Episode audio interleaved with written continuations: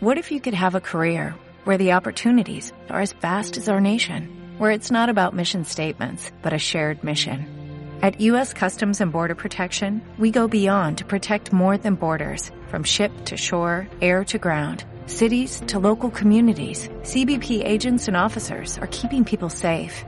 Join U.S. Customs and Border Protection and go beyond for something far greater than yourself.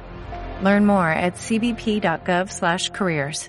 Knocking on my door, they tell me it's time to go on. Last check in the mirror to see if anything's wrong. The writing's up on the wall,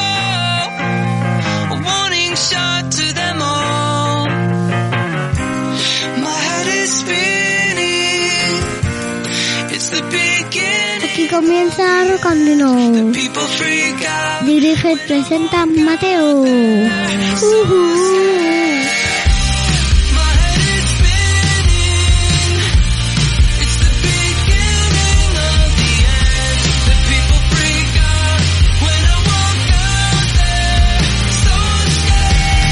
Hola, estamos aquí en Rocandino con Alberto y Manuela. Muy buenas, ¿qué tal? Muy buenas chicos, ¿cómo estáis? Muy bien. Aquí arrancando, ¿eh? El 2000... Sí, sí. Segundo programa. Eres inquietante, mano. Sí, porque te- estaba muy nerviosa de estar en el podcast. Ah, sí. Sí, ¿Y eso? y antes, cuando estábamos preparando el programa, decías, quiero hacer mi sección y me piro. No, no, No. es que era mentira. Ah, vale, vale, vale. Era una mentirijilla que nos quería soltar. Bueno, ¿qué tal, amigos? ¿Cómo andáis? ¿Cómo habéis arrancado el año? Hemos empezado este 2021 eh, pues un poco baguetes porque el domingo pasado no hicimos podcast, habíamos hecho el especial de la cabalgata, pero con muchísima energía, ¿eh? O sea, venimos con una energía en este 2021 que parece mentira que ahí fuera como está. A ver, mira, abrimos así lo- un poquito eh, las cortinas para mejorar el sonido que tenemos en los estudios centrales de radio muy pequeña que nos encontramos. Yo estoy en nieve. Yo Nieve. estoy y personas. Yo estoy en el parque grabando. Ajá. Ahora mismo Sí. estás incorpórea. ¿Tienes, tienes el libro ahí de todo. Sí, Manu ha venido con su libro preparado y además hoy tenemos una entrevista de un autor, de un novelista bastante reputado, un novelista estadounidense que luego contaremos quién ¿Qué es, significa eso? Que es de Estados Unidos, nacido en Estados Unidos de Reputado. Wisconsin. Yo- Reputado. Yo no sé qué preguntarle. No te preocupes. Reputado es que, bueno, pues que el tío escribe muy bien. Que, pues por ejemplo, aquí en España que le edita libros del asteroide es uno de sus escritores estrella. O sea que significa que es alguien Se con peso. llama, se llama Nicolás. Eh, calla, calla, calla, calla, calla, calla, pero no digas, no digas el final. Podemos decir que es Niklas el nombre, pero no podemos decir el apellido. Luego Sí. lo contamos. No, no, no, no, que no podemos contar el final a la gente. Bueno, venimos con dinosaurios también, aparte de libros, como siempre. Con el Brontosaurus. Eso es, y venimos incluso ¿Con el Brontosaurus o el Apatosaurus? Me lío siempre. con disco. Yo creo que Brontosaurios habíamos dicho en, en la reunión, sí. Pero bueno, eh, y vamos a lanzar una pregunta nueva que luego os contaremos porque arrancamos concurso en este mes de enero con taza de radio muy pequeña en juego y un montón de novedades más que en realidad tampoco son muchas. O sea, en realidad son muy pocas novedades, pero me gusta siempre acabar diciendo que hay un montón de novedades como para que dé la sensación de que esto es un bullir y que somos fantásticos. Vamos con la canción de la semana.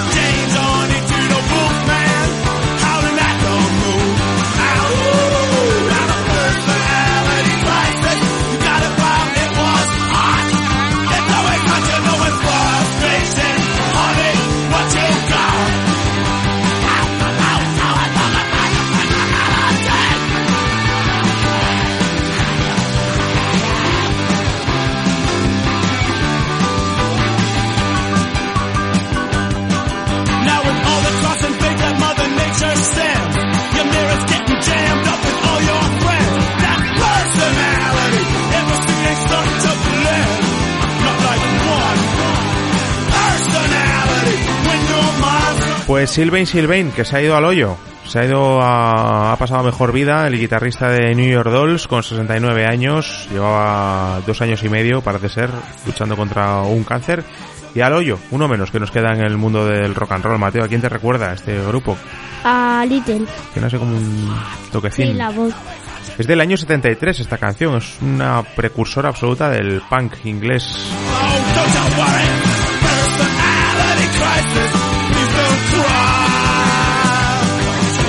Pues ya no queda casi nadie de los New York Dolls, así que habrá que buscar otros nuevos grupos para sustituir la calidad y capacidad eh, compositiva y de enredo que tenían estos tipos. Y normalmente sabéis que ahora solemos ir con la sección de Manuela, pero en este caso vamos a cambiar el orden para irnos hacia otra cosa. El dinosaurio de la semana. Eso es, Mateo, el dinosaurio de la semana que nos traes por aquí y hoy nos traes además a un El clásico. Brontosaurus. ¡Buah! Es un clasicazo, ¿eh? A ti no te lo parece porque tú has nacido en época de bonanza y de muchos dinosaurios, pero eh, la generación EGB y anteriores, para nosotros los dinosaurios eran el brontosaurio, el T-Rex y para de contar. No había muchos más, eran como los grandes famosos. Bueno, el brachiosaurio seguro que era mucho más famoso. Pero el brachiosaurio es como una especie de aparición que vino posterior al brontosaurio, como más sofisticada, ¿no? De gente más sofisticada. Vamos a ver porque Manuela nos pide paso. Cuéntanos, Manu. Pues que uno puede ganar al tiranosaurio que no me acuerdo cómo se llama. ¿Quién puede ganar al tiranosaurio? No me acuerdo. La, mayoría de dinosaurios. ¿Ah, no, el que tiene las garras largas. casa que es hora de De descansar. dinosaurios. Estas bestezuelas se creen los amos del mundo. Te dije que fueras a casa, Dino. Está bien, ten, toma, tigre. Esta es la mano que te da de comer. Te reto a que la muerdas. Anda, atrévete. Pues Dino, que es el, el dinosaurio mascota que tenemos Picapiedra, era como una especie de cachorro eterno de brontosaurio morado. Yo creo que está en la memoria de, de todo el mundo. El eh, dinosaurio que tanto molestaba a los mármol, a Pablo y Betty. que ¿En eran serio era eh, molestaba? Mucho, claro. Es que ladraba. Era una especie como de dinosaurio inquietante. Bueno. Inquietantemente parecido a un perro. Un brachio- No te creas que un brontosaurus o un apatosaurus no es igual, ¿eh? ¿Mm? Hombre, en que es, es un taladro. Y además que el, que el brontosaurio hace con, con, con su ruido, con su cola, el ruido de un cañón, o sea, que... El ruido de un cañón. sí, hace- Guau. Qué bien te ha quedado. Podrías Bueno. dedicarte a, al doblaje. Se te está poniendo voz de chaval, Mateo. Chaval. Sí. Se te está No poniendo sé. como voz como de Es chaval. que yo creo que ya soy un chaval, ¿no? Sí, ¿no? Has entrado en 2021 siendo un chaval. O sea, te fuiste siendo un niño. Qué gracioso el programa del niño sí, y el viejo. Pero no, no, ahora que... Si tú eres bastante joven para ser un señor, que, que mi tío que mi tío tiene cuarenta pico años. Sí, pero, pero sí, un señor, ¿eh? que se viste por los pies. Manu. Pues, pues que no eres tan viejo como como uno como un abuelo. por ejemplo, Un claramente. abuelo de 75 años como el mío. Claro. ¿Tiene 75 palos tu abuelo? Sí. Ostras. Y el mío también. ¿En serio? Sí. ¿Coincide que tienen la misma edad? Sí. Es Joder. que yo también soy chaval. Ah, sí. ¿Te, has convertido en una chavala? Te has- Sí. Tío, si tienes cuatro años, esta niña se ha vuelto loca. Pero tú, sin embargo, Manu, sigues teniendo voz de niña todavía, ¿eh? No, está puesto de chavala todavía. ¡Ah! ¿Algo más que contar del, del brontosaurio, Mateo? Aquí tengo toda una ficha. No, pues hombre, adelante, es tu momento. Eh, era un herbívoro que se sabe, vivía en el periodo jurásico, era cuadrúpedo, eso también se sabe, como la mayoría de herbívoros. Vivía, vivía en el periodo jurásico en el lugar de Estados Unidos. Eh, medía más de 15 eh, bueno, medía más, no. A ver, perdón, es que me lío con las toneladas y ese tipo de cosas, con los metros. Con las unidades métricas, ¿eh? Sí. Es jodido, ¿eh? Lo de las unidades métricas. O sea, ¿Cuántas toneladas? A ver, pesaba más o menos. más de 15. Más de 15 toneladas. Vale. Eh, medía 22 metros de largo. Eh, ya esto ya lo hemos contado que hacía un ruido con su cola como el de un cañón. Esa es la ficha que tú tenías aquí preparada en tu Sí. cuaderno de los guiones. Muy bien, pues qué bonito arrancar el año con este segundo programa del año, que en realidad es el podcast 19 de esta tercera temporada, con el Brontosaurio, que es un ¿En- gran clásico que todo el mundo echa de menos. 19? Sí, sí, ya llevamos 19 de esta tercera temporada. Igual tenemos que ir acabando. Para mí, Ya te digo. porque qué raro, ¿no?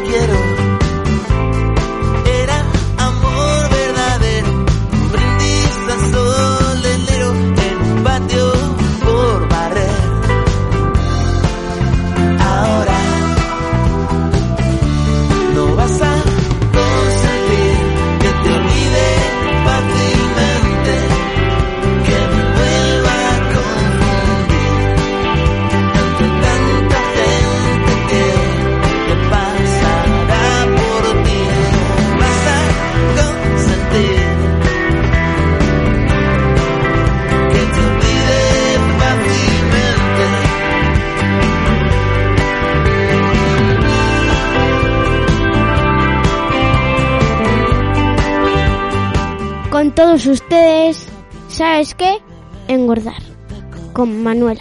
Lo que no quise ver cuando realmente te conocí. Todo lo Bueno, Manu, llega tu sección, uno de los momentos más esperados por parte de toda la afición. Ese espacio en el que Manuel hace un análisis de la actualidad literaria, en el que se convierte en un azote para todos aquellos que se dedican a juntar letras. Manu, muy buenas. ¿Qué tal? Uh, qué seria. Ostras, Bien. ostras, cuando empiezas la sección así de seria, ostras, es que tienes munición a saco, ¿eh? ¿Qué te has traído? A ver, cuéntanos. Me tra... Yo me he traído tigresa contra pesadilla. En este caso te has traído lo que en mi época se llamaba TV o cómic, que ahora se llama novela gráfica, que es Tigresa contra Pesadilla. Pues tigresa contra pesadilla va que comen y tiene un monstruo y su monstruo asusta las pesadillas. Es una tigresa, Y no te quiero contar el final. vale, pero al principio lo vamos a contar a lo mejor un poco, ¿no? Para que la gente se entere de qué va. Es un libro que es interesante en caso de que tengáis pesadillas, ¿no? Que por Sí. las noches tengáis algún tipo de, Sí, sí, de terror nocturno, que se llama. sí. Y, y por eso hacen un libro así, porque si no, ¿cómo van a quitar las pesadillas? De pues manera. un monstruo. Claro. Un Entonces, monstruo ya lo puede hacer. Que es imposible que un monstruo se meta en la cabeza de una niña que se que es una tigresa. Es imposible. bueno, pero para eso está la literatura, amigos. Y además, el monstruo asustaba a todas las pesadillas. Ya no quiero contar más. Eh, y le encanta el curry, no va de que están comiendo. Ajá. Y de repente Ah, tiene le va una curry. pesadilla. Le va al curry. Eso para nosotros es relevante, ¿no? El que le gusta. O sea, a la hora de tener un monstruo que espanta pesadillas, es relevante saber qué tipo de comida le mola, ¿no? Para saber si va, va a poder salir con nosotros. Le gusta el curry. Ujú. O sea que al, al indio podemos Y ir, ¿no? Y, los también los- tacos y también. los tacos. Vale. Oye, qué bien os queda la espuma que han traído los reyes a radio muy pequeña, ¿eh? Sí, sí. Espuma de color Sí, amarillo. sí. Vale, Pero a mí no me va bien con el sonido, no me oigo, solo me oigo con los cascos y sin los cascos me oigo perfectamente, Vale. más bien. Oye, Manu, para Y para no me oigo bien. No te oyes bien. Vale, está bien que, que audiencia lo esto. claro. Pero por el, Con por el quitaviento dices, por la espuma del micrófono. Sí. No, mujer, no te oyes bien porque estará bajito el casco. No, no. Bueno, No quiero estar en, cos- en cosas que no tenemos todo el día para hacer el, el programa. No Bueno. nos vamos a tirar aquí tres horas. No, y sobre todo cuando tenemos esperando a un invitado que ya nos está escuchando desde su rancho en Wisconsin. Siempre querido, quería tener un podcast para poder hacer este tipo de conexiones desde su rancho en Wisconsin. Nicholas Butler nació en Allentown, en Pensilvania, y se crió en Eau Claire, en Wisconsin. Es licenciado por la Universidad de Wisconsin y por el taller de escritores de la Universidad de Iowa se jacta, o, si no se jacta, por lo menos no se avergüenza haber trabajado en el departamento de mantenimiento de un Burger King, ser vendedor de perritos calientes, en una empresa de telemarketing, en una industria cárnica, en un tostadero de café y como dependiente en una licorería. Eh, sus textos, su arte ha aparecido en Narrative Magazine, en Plugshare, en The Keaton Review Online, The Christian Science Monitor y The Progressive, entre otras publicaciones. Vive en Wisconsin con su mujer y sus dos hijos, autor del libro de cuentos De Bonfire en 2015, de las novelas Canciones de Amor a Quemarropa, que publicó aquí en 2014 libros del asteroide y que es lo que le ha permitido tener el rancho desde, desde que nos va a hablar hoy. El corazón de los hombres en 2017 y en 2019 lanzó su última novela hasta ahora, Algo en lo que creer. Eh, novelas muy chulas y casi casi mascarón de proa de libros del asteroide. Y hay gente que piensa que tu sección, Manu, va de literatura infantil y no es así, va de libros de todo tipo, ¿verdad, Manu? Se llama Nicholas Buckler. ¿Qué tal, Niklas? ¿Cómo van las cosas por Wisconsin? Que aquí andamos confinados. Hi, I've been uh, is okay, and we are. Um, COVID was Hemos tenido personas en la periferia de nuestra uh, vida que han enfermado un poco y otros que lo han hecho bastante, pero no conozco a nadie que haya Uh, muerto por aquí the afortunadamente. Todavía da mucho miedo. Sick or very sick, but I don't know anyone who's died around here, thankfully. Uh, it's still really scary. Obviamente tenemos nuevas cepas de uh, COVID y eso es realmente uh, preocupante. Of COVID, and, um, that's really Y también hemos tenido a este gobierno. Realmente ha sido a una chapuza el so- lanzamiento de la vacuna. So all that's Entonces been todo eso ha but sido difícil. hopeful, and I live Pero tengo the country, so esperanzas I y vivo en don't el have to campo, see así que anyone no if I tengo don't que ver a want to. nadie si no quiero. Niklas, ¿cómo ha sido este año para un novelista? Eh, ¿Has aprovechado el tiempo? ¿Te has bloqueado? Nos hemos encontrado de todo un poco, sobre todo cuando hemos hablado con músicos, con artistas, nos han dicho algunos que ha sido bastante prolífico para ellos este tiempo de estar en casa, otros que, se- bueno, tenían, un- han desarrollado una hipersensibilidad que, le- que les impedía prácticamente, ¿no? Que les bloqueaba para, para trabajar. ¿Cómo ha sido tu año? Um, the last year, what have I been working on? The last year's been really messed up, obviously for everyone. Um, and for me, it meant a lot more. El año pasado ha sido un desastre, obviamente para todos, y para mí implicó tener que dar clase a mis hijos en casa y además tratar de asegurarnos de que tuviéramos una vida hogareña segura y estable. Um,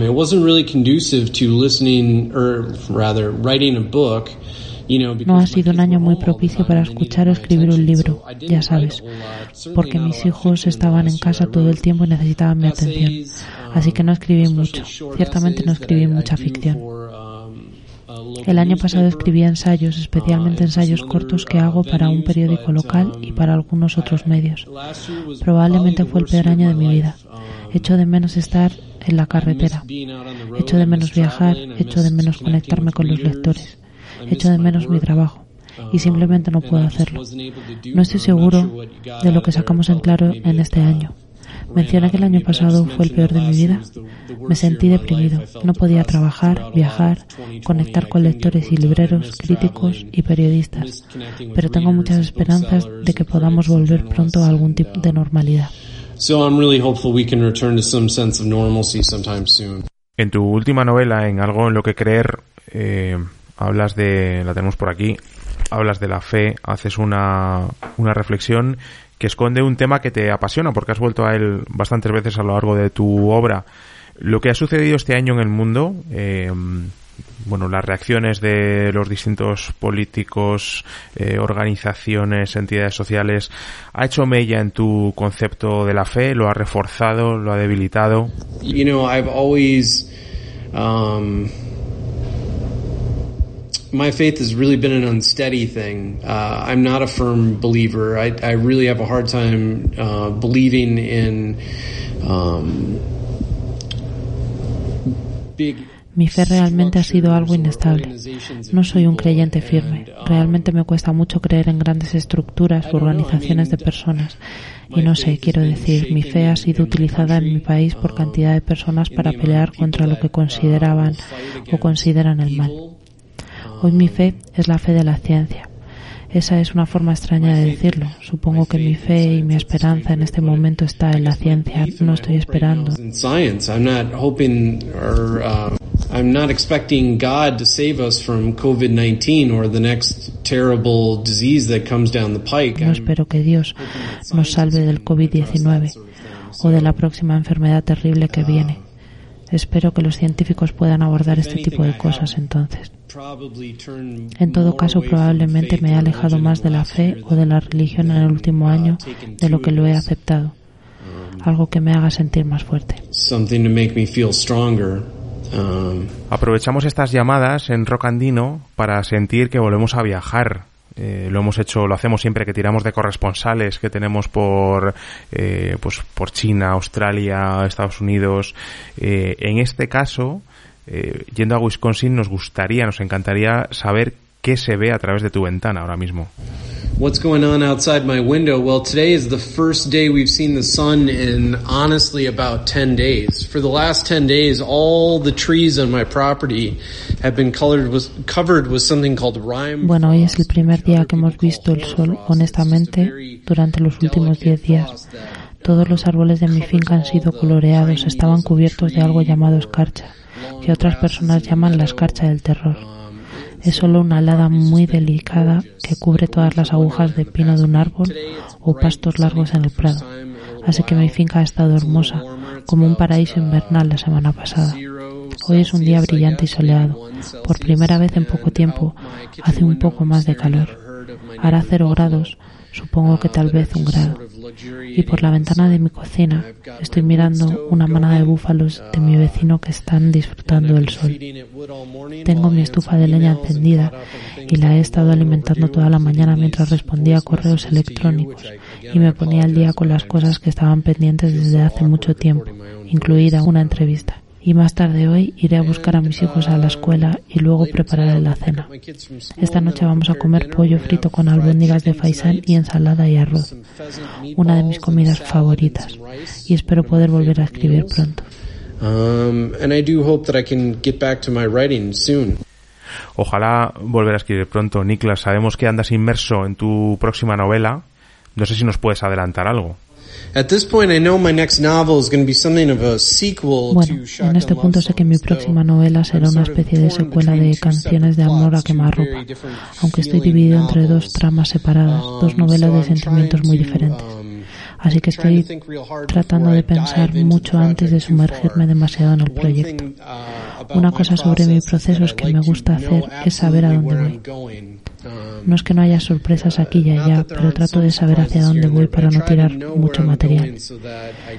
Y esto me permite trabajar bastante rápido para poder terminar una novela una vez cada dos años, lo que creo que es un ritmo bastante bueno. Pero realmente significa que necesito entender completamente cuál es la historia que estoy tratando de contar. Te agradecemos, yo creo que Manu también como responsable de esta sección, que hayas tenido tiempo y que nos hayas dedicado este tiempo con lejos que estás y con lo poco dado que eres a las entrevistas. Así que te deseamos mucha suerte, eh, mucha salud y te iremos siguiendo tus siguientes novelas. Chao, Nicolás. Chao, Nicolás.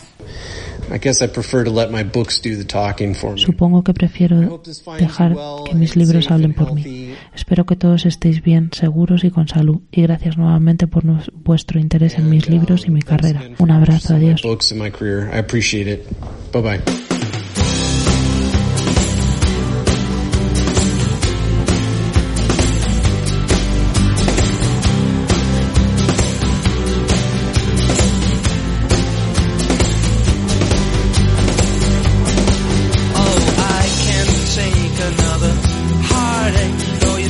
Pues la semana pasada sorteábamos eh, taza de radio muy pequeña y un par de singles por ahí perdidos de la mano de Dios. Que se la llevó José Claudio, sí, ¿no? José Claudio Gallego se la llevó eh, como respondedor de la pregunta del mes. A la que le dimos además cancha. Y vamos con una pregunta del mes que va a durar muy poquito, porque este eh, mes de enero va a ser relativamente corto dentro de Radio Muy Pequeña. Vamos a poner en liza otra taza oficial de Radio Muy Pequeña. Espero que no, que no se nos acaben. No miramos que tenemos en el almacén, pero yo creo que nos da para sortear otra taza de Radio Muy Pequeña. Homemade Radio, un diseño precioso, lo podéis ver en redes sociales que solemos colgar la taza habitualmente. Y que cuando te tomas algo en esa taza, nos han llegado feedback, o sea, gente que, que le ha llegado la taza y que ya la han estrenado, gente que se ha echado agua, ha abierto el grifo, se ha echado agua y cuando se la ha llevado a la boca tenía café. ¿En serio? Sí, sí, son tazas mágicas. Tazas mágicas, son perfectas, sean perfectas. Pero te lo han dicho. Sí, sí, sean perfectas para la crisis, para la crisis de la cuesta de enero y para la crisis que va a venir en los próximos años. O sea, habrá mucha gente que abrirá el grifo, echará agua y se imaginará que es café. Mateo, ¿qué vamos a preguntar esta- este mes de enero? Que por qué la mayoría de dinosaurios eh, son tan grandes. ¿Por qué son así de grandes? ¿Por qué? ¿Por qué? ¿Por qué? Bueno, pues entre todas las personas que respondan a esa pregunta... Ah, y también los Espera, espera, espera, carnívoros. espera, espera, espera. Entonces, ¿es un matiz o es un también? Son dos preguntas.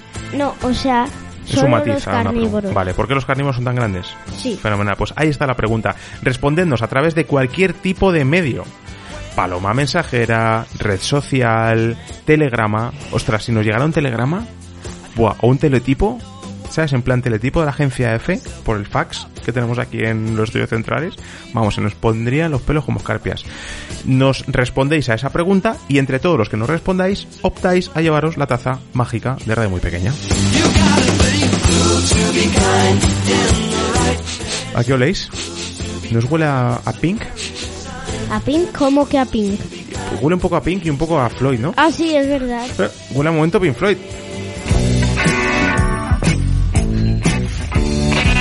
El momento Pink Floyd con la abuela Mari. Hola chicos, buenos días. ¿Qué tal? ¿Habéis jugado mucho con la nieve? ¿Eh? ¿Lo habéis pasado bien?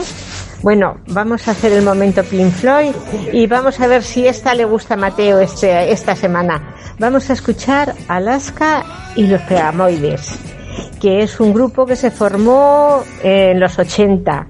Mm, si queréis, escuchamos a quién le importa. ¿Eh? Luego Alaska ha hecho otras cosas, ha cantado en solitario. Eh, cuando iba, estuvo con este grupo, eh, en muchos países fueron el número uno de las listas musicales. Así que espero que os guste a los dos y Mateo que dé el visto bueno. Venga chicos, a ver si empieza pronto el cole y se quita ya esta nieve. Que lo paséis bien, un beso. Gracias, abuela. De nada chicos.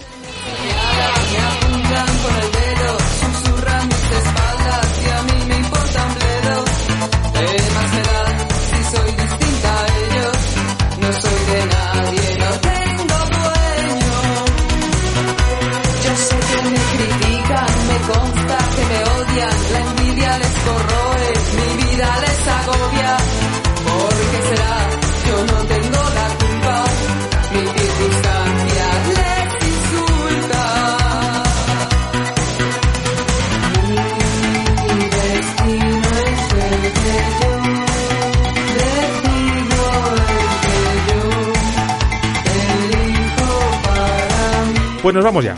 Hasta aquí hemos llegado. Hasta aquí hemos llegado. Hasta aquí hemos llegado. No vamos a hacer más ya hasta mañana. Hemos hecho suficiente. No vamos a hacer el momento Pink Floyd. Otra vez vamos a hacer un... No, no, que ya la abuela ya nos ha puesto la canción y ha sido muy bonita. Entonces, la semana que viene nos volvemos a ver. Bueno, Gracias. depende. Para ti a lo mejor es bonita, para nosotros. Gra- Gracias a la abuela Mari por, por su selección musical, a Niklos Butler por eh, acercarse hasta los micrófonos de radio muy pequeña y a todos los oyentes que un año más están ahí al pie del cañón escuchando cada semana este programazo, este programazo, este candidato claro al Ondas, que a ver si este año por fin eh, de una vez la academia deja de putearnos ¿eh? y ya de una vez ¡Qué nos da- palabrón esa boquita! nos, nos da un premio Esa para que, boquita. para que podamos poner ahí. Hasta la semana que viene, ¿Tenemos chicos. Premios, si ya tenemos premios. Adiós, muchachos. Adiós. Chao. Radio muy pequeña ¿No